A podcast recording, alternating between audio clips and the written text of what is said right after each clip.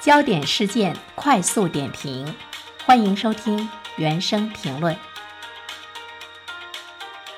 今天的评论呢，想和大家来说一说我们周边的大型超市的一个变化。在三月三十一号的时候呢，随着中关村广场内的家乐福结束营业，宣告这家曾经的亚洲旗舰店退场。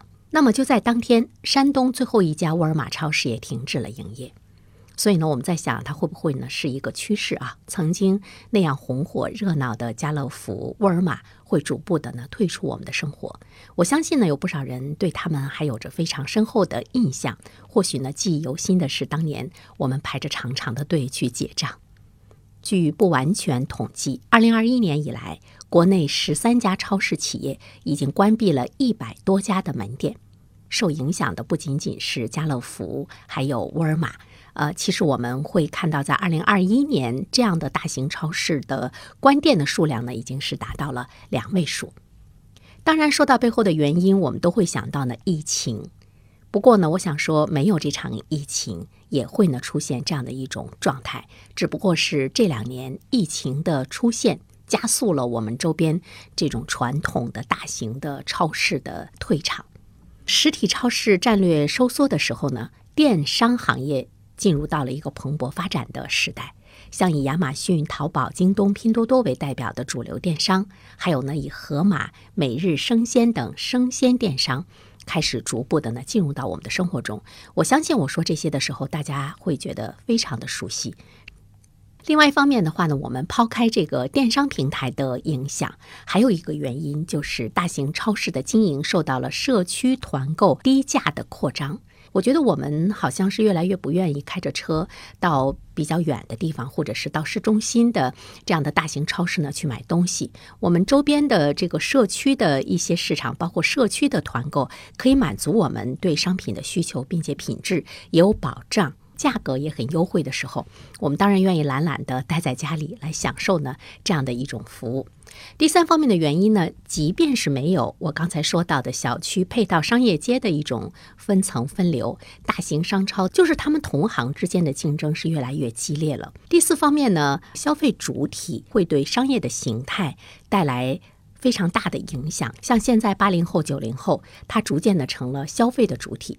这个年龄段的消费群体，它占据着绝大部分的消费市场。这个年龄段的消费者，伴随着互联网已经逐渐的成长起来，最容易而且也会最快的来接受新型消费的方式。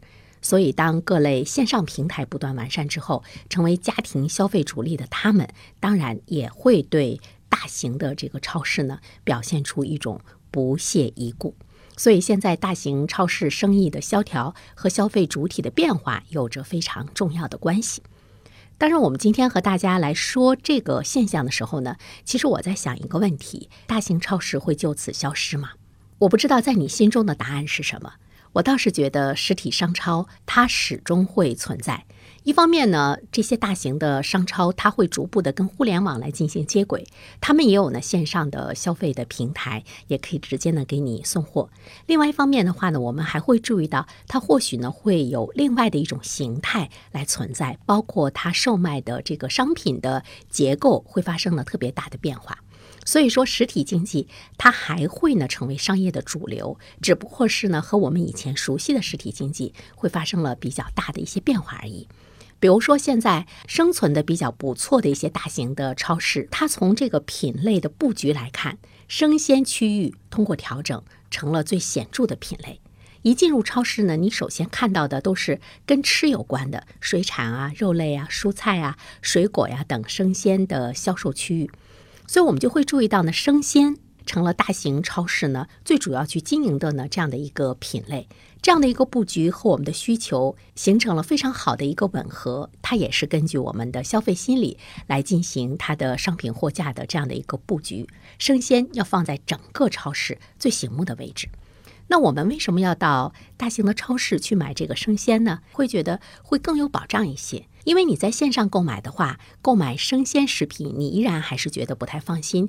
比如说它的生鲜度，比如说是不是呢？你真的看到的那个样子，你想要的那个样子。所以在这样的一种状态之中，我们就会看到生鲜超市呢，它是传统零售行业发展到一定阶段，形成规模效应遇到瓶颈之后诞生的一种新兴的产物。当然，它跟我们的经济收入和消费观念呢，也有着非常紧密的关系。需求量大了，它就会影响呢，呃，这个超市在这方面更多的布局啊。其实我们都知道啊，国内外呢众多的超级市场主要有四种业态：便利店、食品超市。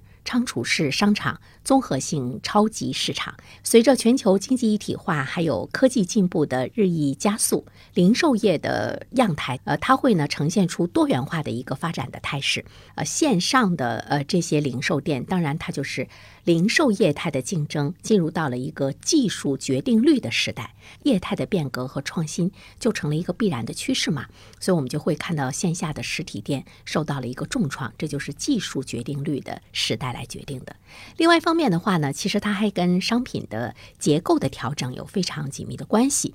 它会在很多的细分的领域和人们的主要的需求的领域，会不断的加大它的经营力度。像生鲜加强型超市、食品加强型超市，它已经成了超市经营重点发生根本性的一个变化。在做这期评论的时候呢，其实我也想到，不单单呢是超市哈，包括我们自己，就是我们自身的一个生存的状态，包括我们的工作内容，它在某种程度上来说，你也要去呢寻求如何跟市场呢做一个非常好的一个结合，或者是跟时代做一个非常好的结合，才会呢更具有生命力。比如说你所。从事的这个职业，它是不是也是技术决定率的时代？呃，这里面的话呢，就要让你呢去考虑到线上的布局、线上的经营。